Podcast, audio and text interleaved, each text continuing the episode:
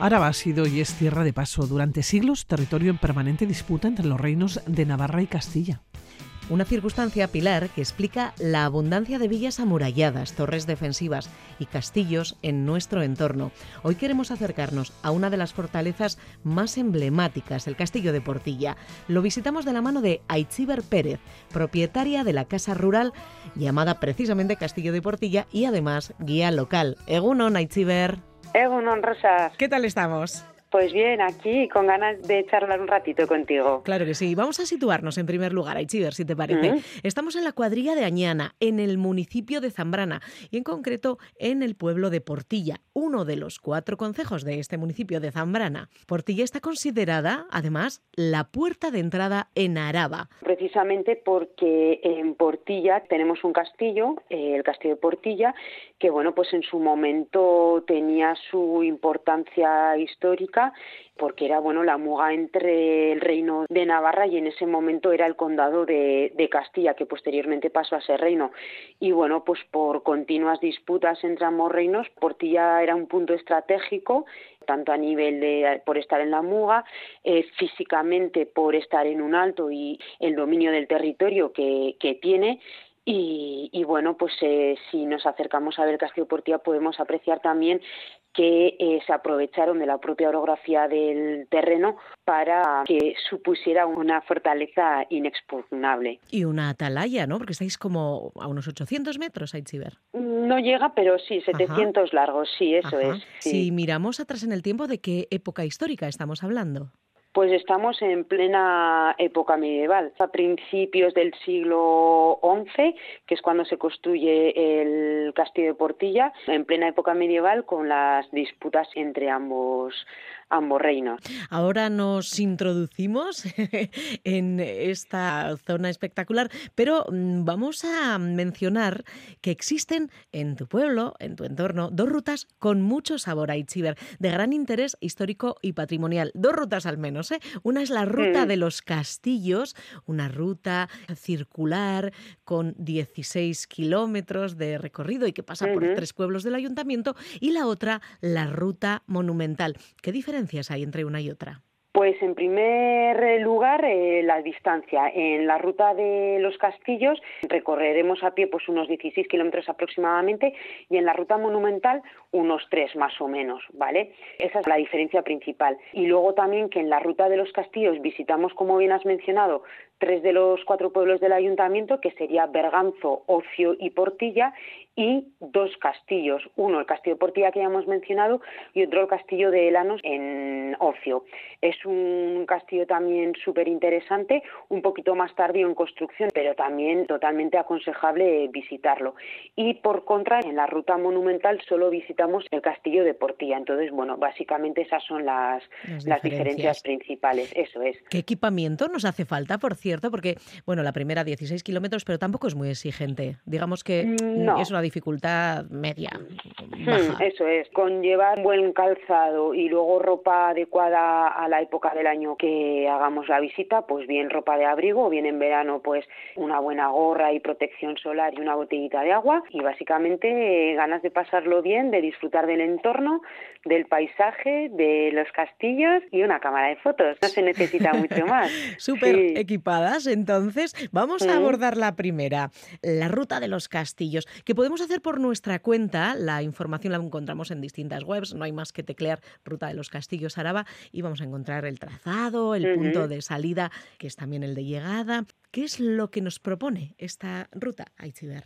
Pues como bien has comentado, es un, un, recorrido circular que se puede empezar en cualquiera de los tres pueblos, bien en Ocio, bien en Berganzo, bien en Portilla. ¿Qué nos vamos a encontrar? Mucha tranquilidad, los dos castillos, si hacemos la, lo que estábamos comentando, la ruta de los castillos, y bueno, un, paisaje bastante desconocido, me atrevería a decir, por lo que estamos recibiendo de, los visitantes que la están haciendo. Desconocido porque a veces nos cuesta salir de la capital, ¿eh? En este caso, la invitación está hecha y ¿qué destacarías de cada uno de los tres pueblos? Pongamos que empezamos en Berganzo. En Berganzo no podemos dejar de visitar la iglesia Torre, que es donde comienza la ruta de, los castillos, porque esta ruta también podemos hacer la mitad, vamos a decir, de la ruta, el segundo sábado del mes de junio, celebrando el Día de los Castillos, que es una jornada lúdico-festiva que, bueno, sirve de hermanamiento entre, entre los cuatro pueblos del ayuntamiento y está abierta a todo el mundo. No hace falta inscribirse y unos días, eh, los días previos al segundo sábado del mes de junio, como digo, pues es estar un poquito pendiente en nuestra página de Facebook o en nuestras redes sociales o en las propias del ayuntamiento que también se suele publicitar y demás. Es, como digo, eh, la iglesia Torre de Berganzo. Aparte y como un pequeño paréntesis, desde Berganzo empieza la ruta del agua, que es una ruta de unos 10 kilómetros que estaría separada de la ruta de los castillos, pero bueno, hay gente que tiene muy buena forma física y muy buen fondo físico y se puede hacer unir ambas dos, ¿no? Los 16 más los 10 kilómetros. Y bueno, la iglesia Torre y la, la Plaza del Pueblo con la fuente y luego podemos pasar a Ocio directamente y veremos la bolera que está al lado del río, que es, es preciosa, con el río pasando igual que en Berganzo por el medio del pueblo, el río, el río Inglares y el castillo de, Ocio no podemos dejar de visitarlo y subir un poquito hasta arriba, visitar y disfrutar también las vistas que tenemos desde ahí y luego seguir por la falda del monte, vamos entre dos montes, entre una vaguada y vamos accediendo a la parte trasera, por decir así, del castillo de Portilla y, y luego ya seguimos hasta Berganzo de nuevo. No nos ha costado mm. nada, ni hemos sudado. Nada, ¿verdad? Destacabas el castillo de Ocio, conocido como Castillo de Lanos. Es un poquito, vamos a decir, posterior, como he comentado en el tiempo, es un poquito posterior al castillo de Portilla y bueno, pues como cualquier castillo de la época medieval, cruce de caminos que ya hemos comentado, pues eh, también está en un alto, punto estratégico de defensa, es defensivo y una curiosidad que tiene este castillo es que está circundado por dos murallas concéntricas entonces, bueno, es algo que mm, no lo he visto en, en, más sitios. Son dos murallas, una exterior y una interior, y luego está la, propia torre. La construcción eh, central, digamos, eso con su torre fortaleza. Desde luego es, muy llamativa por esta mm, característica que dices, una doble muralla lo hace muy especial. Y además está bastante consolidada tanto la muralla como la fortaleza a la que no se puede entrar. Ahora, por razones de seguridad, se ha empezado a trabajar con el mismo equipo que ha intervenido en el castillo de Portilla. Llevan muy poquito tiempo trabajando, pero precisamente por eso, porque se le quiere dar valor, eh, se quiere hacer un poquito con lo que se hizo en Portilla, eh, mm, asentar y eh, evitar que el deterioro que está sufriendo el castillo de ocio vaya más, protegerlo de ese deterioro y eh, sí que es cierto que precisamente por esa intervención que es urgente y necesaria, pues es aconsejable no andar por dentro de la torre. De hecho, bueno, eh, se han instalado como unos límites con unas, unas vallas de madera, unas cuerdas que invitan al, visitante a no pasar de ese punto precisamente por estas medidas. Pero bueno, llega, incluso llegando a este punto se puede admirar la torre porque se llega justo al pie de torre. Esto en cuanto a la ruta de los castillos. Vámonos a la segunda, el segundo itinerario que mencionábamos el que ofrecéis en vuestro establecimiento y eh, que guiáis concretamente vosotras. ¿Qué es lo que vamos a ver? Unos tres kilómetros, todo el trazado por Portilla. Eso es, salimos del propio pueblo de Portilla, eh, vamos subiendo un poquito al, a lo que es el monte, hay, una hay un desnivel de unos 100 metros aproximadamente, entonces vamos subiendo, vamos subiendo y ya vamos viendo la importancia de lo que comentaba antes, de ese dominio del, del territorio, vamos entendiendo por qué el castillo de Portilla se construyó en ese punto, vamos ascendiendo poquito a poco y pasada una pequeña curva se empieza a vislumbrar el castillo, se ve la muralla, se ve la atalaya, nos vamos acercando, nos vamos acercando y accedemos eh, al primer, al nivel medio, vamos a decir, del castillo donde está eh, la puerta de entrada, que es Portal de Castilla, porque subimos por la zona de, Castilla, ¿vale? Y dejaríamos eh, esta muralla a nuestra izquierda y seguiríamos el camino hasta subir a la propia atalaya, hasta la propia torre del homenaje. Entonces, vemos ahí la torre del homenaje y ahí explicamos la importancia histórica del Castillo Portilla porque es el, castillo que está representado en el actual escudo de, Álava, ¿no? De ahí de nuestra nuestro orgullo, ¿no? De, del castillo de Portilla.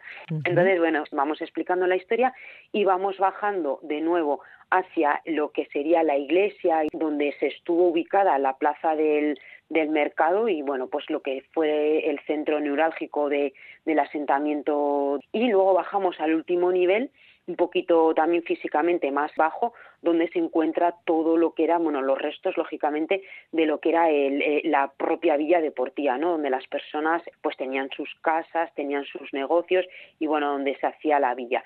La Villa Vieja de Portilla. Eso es, la Villa Vieja. Una antigua villa medieval.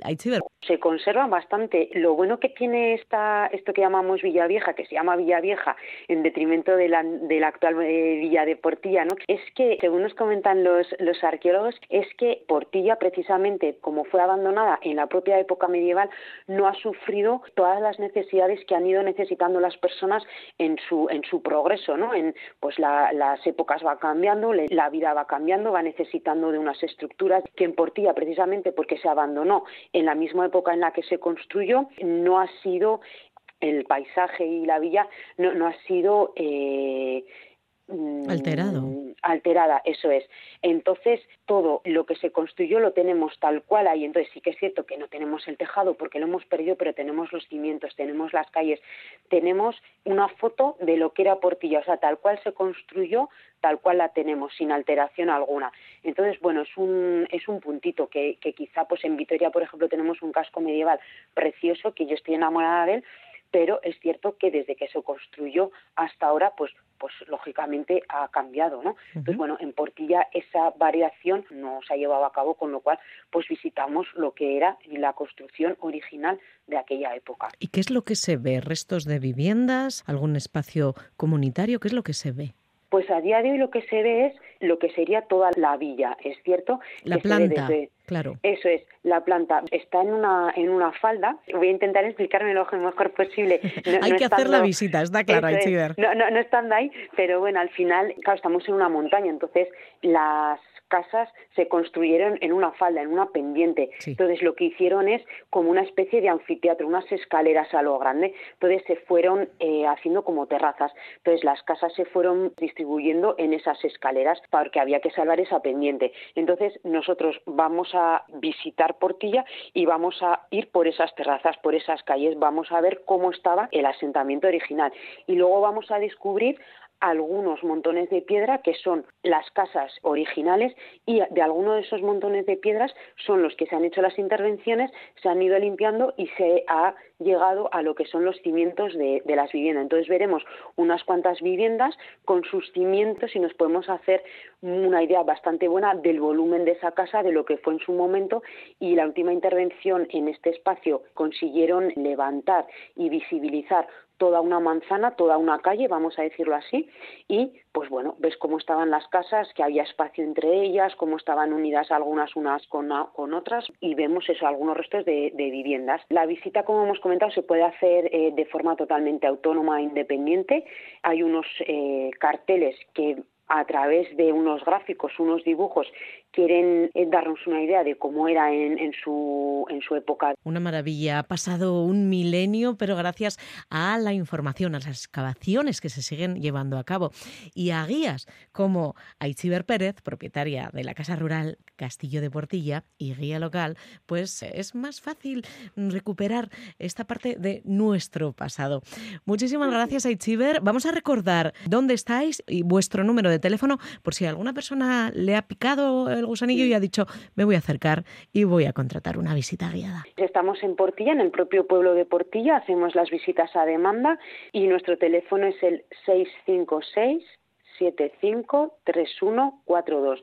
De todas formas, con teclear en internet, en, cualquier buscador, Casa Rural Castillo Portillo, directamente Castillo Portillo, nos, encontramos. nos encontráis fácilmente, eso es. Seguiremos atentas las nuevas excavaciones, porque ahora mismo no hay ninguna, ¿verdad, Aichiber? No, porque generalmente las excavaciones se suelen dar en verano. Entonces, bueno, cualquier momento si vamos por allá y nos pillamos en pleno la, la excavación y tenemos la suerte de encontrarnos con José Luis Nuestro arqueólogo, pues estará encantado de, contarnos lo que están en ese momento haciendo. Pero bueno, suele coincidir con junio, julio, agosto, en función del año. Y bueno, pues estáis todas las personas que estáis escuchando invitadas en un momento u otro a conocer el entorno y, ese pequeño trocito de historia a la besa. Un tesoro a la vez. Muchísimas gracias, Aichiver. A vosotros, a ti especialmente, Rosa. Es que ricasco, ondo izan. Zuri, bai, berdin, agur, agur.